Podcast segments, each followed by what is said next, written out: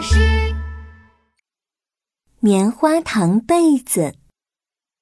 大笨熊马上就要冬眠了，小田鼠打算送他一件冬眠礼物。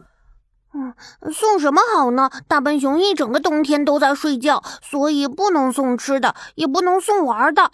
唉，到底送什么好呢？小田鼠想啊想，想啊想，想到了一个好主意。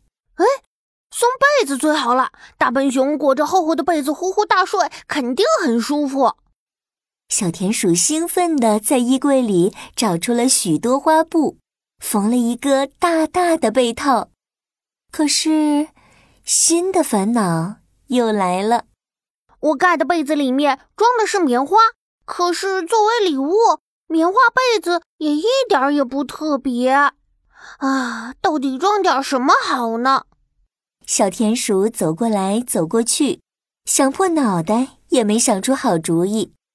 这时，他看到零食柜子里放着的棉花糖。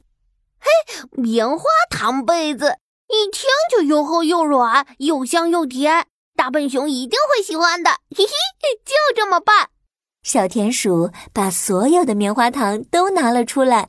呃，大笨熊要睡一整个冬天呢，被子得再厚一点儿。于是，小田鼠跑遍了森林里所有的超市，把所有的棉花糖都买了回来。这下肯定够了，这个棉花糖被子一定是最最最完美的冬眠礼物。说着，小田鼠就把棉花糖一点一点往被套里塞。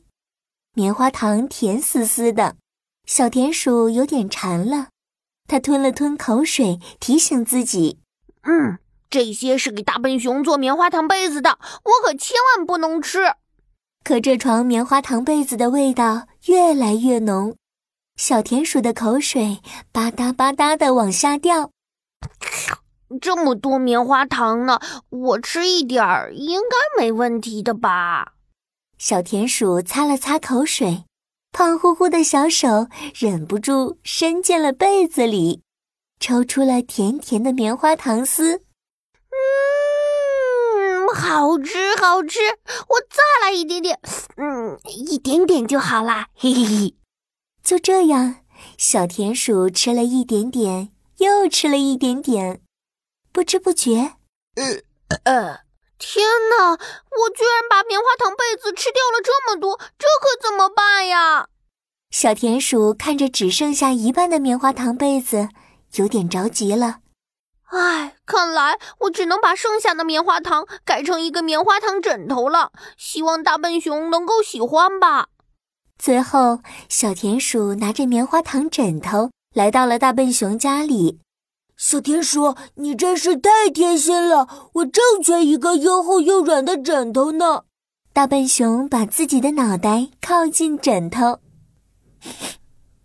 咦，小田鼠，这个枕头怎么这么香啊？有一个甜丝丝的棉花糖味儿。因为这就是一个棉花糖枕头呀，里面装的可都是棉花糖呢。小田鼠吐吐舌头，不好意思地说：“其实我一开始做的是棉花糖被子。”可是被我忍不住吃了一大半儿，只好改成一个棉花糖枕头送给你了。棉花糖枕头也很棒，我的那个木头枕实在是太硬了，枕得我的脑袋疼。有了这个枕头，我这个冬天肯定能做一个好梦的。谢谢你，小田鼠。果然，在这个寒冷的冬天里。枕着棉花糖枕头冬眠的大笨熊，做了一个冬天的美梦呢。